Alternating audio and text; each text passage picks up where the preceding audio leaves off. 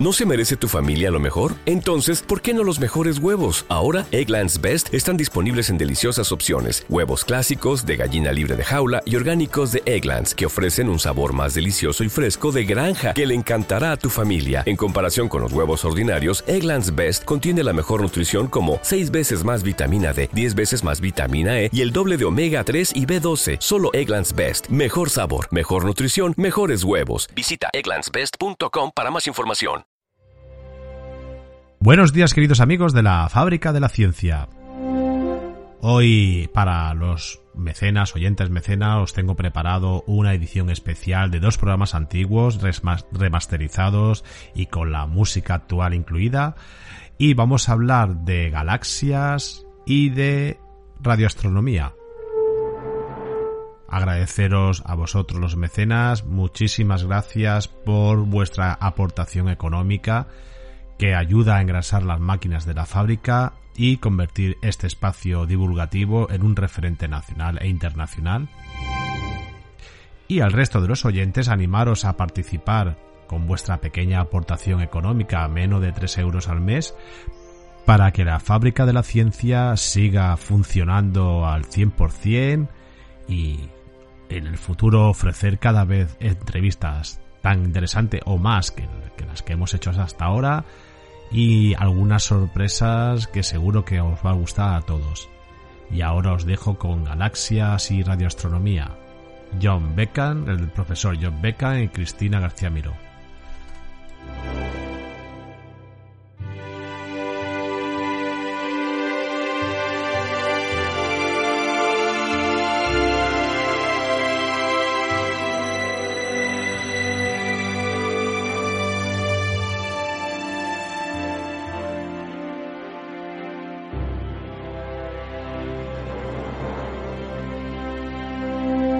Buenos días, queridos amigos de la Fábrica de la Ciencia. Hoy vamos a hablar de galaxias y lo vamos a hacer de la mano del doctor John Beckman. Buenos días, John. Buenos días, Jorge. Vamos a presentarte. Eh, John Beckman, eh, estudiaste en la Universidad de Oxford y tuviste un contrato postdoctoral en el Observatorio de Lick, Universidad de California en 1965-1966. Correcto, sí. Fuiste investigador de la JPL en California Institute of Technology en 66-67, a, los, a los inicios casi de la, del proyecto Apolo. Estuviste por allí. Sí, bueno, yo participé no en el proyecto Apolo, sino en, el proyecto Mariner para mm. enviar sondas a Marte. Estaba involucrado directamente.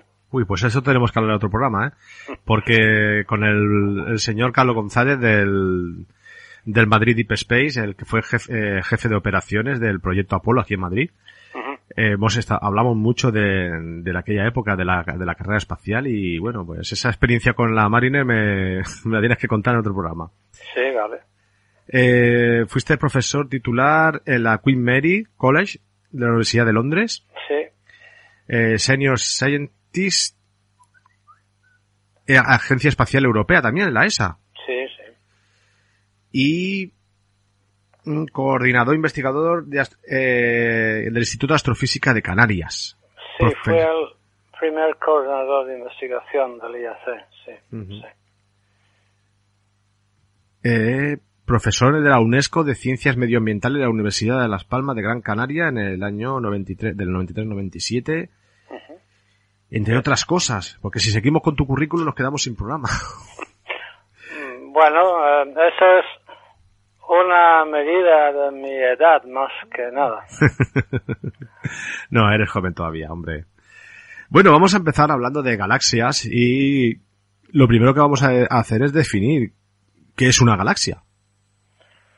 Bueno, una galaxia es una eh, aglomeración de estrellas eh, ligadas por eh, su propia gravedad, em, es decir, que no em, la gravedad en, la escala de una galaxia eh, supera la expansión del universo, es un, una, una entidad estable o dentro de, de la estabilidad y que tiene una masa allí como siempre en, en la astronomía, es, no es fácil definir los, los límites de, los objetos. Por ejemplo, em, una, una, galaxia como la Vía Láctea, que tiene 10 a la 12 em, veces, un millón de millones de, masas del Sol. Um, y esa es una galaxia clara y realmente grande, no las más grandes, pero grande.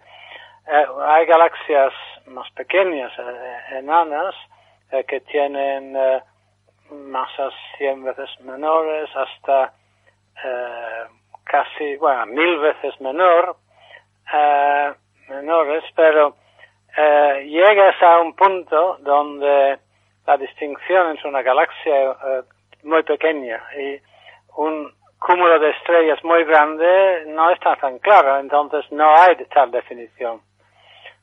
y eso de definir los bordes de, las clases de objetos en el universo eh, es un poco peliagudo, como eh, todo el mundo sabe por el caso de Plutón, eh, donde la IAU ha forzado Plutón fuera del planeta, en mi opinión, sin la más mínima justificación. Pero bueno, eso es otra cosa.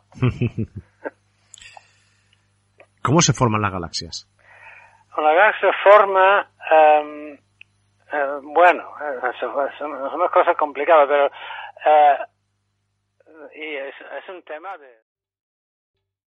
¿Te está gustando este episodio? Hazte fan desde el botón apoyar del podcast de Nivos.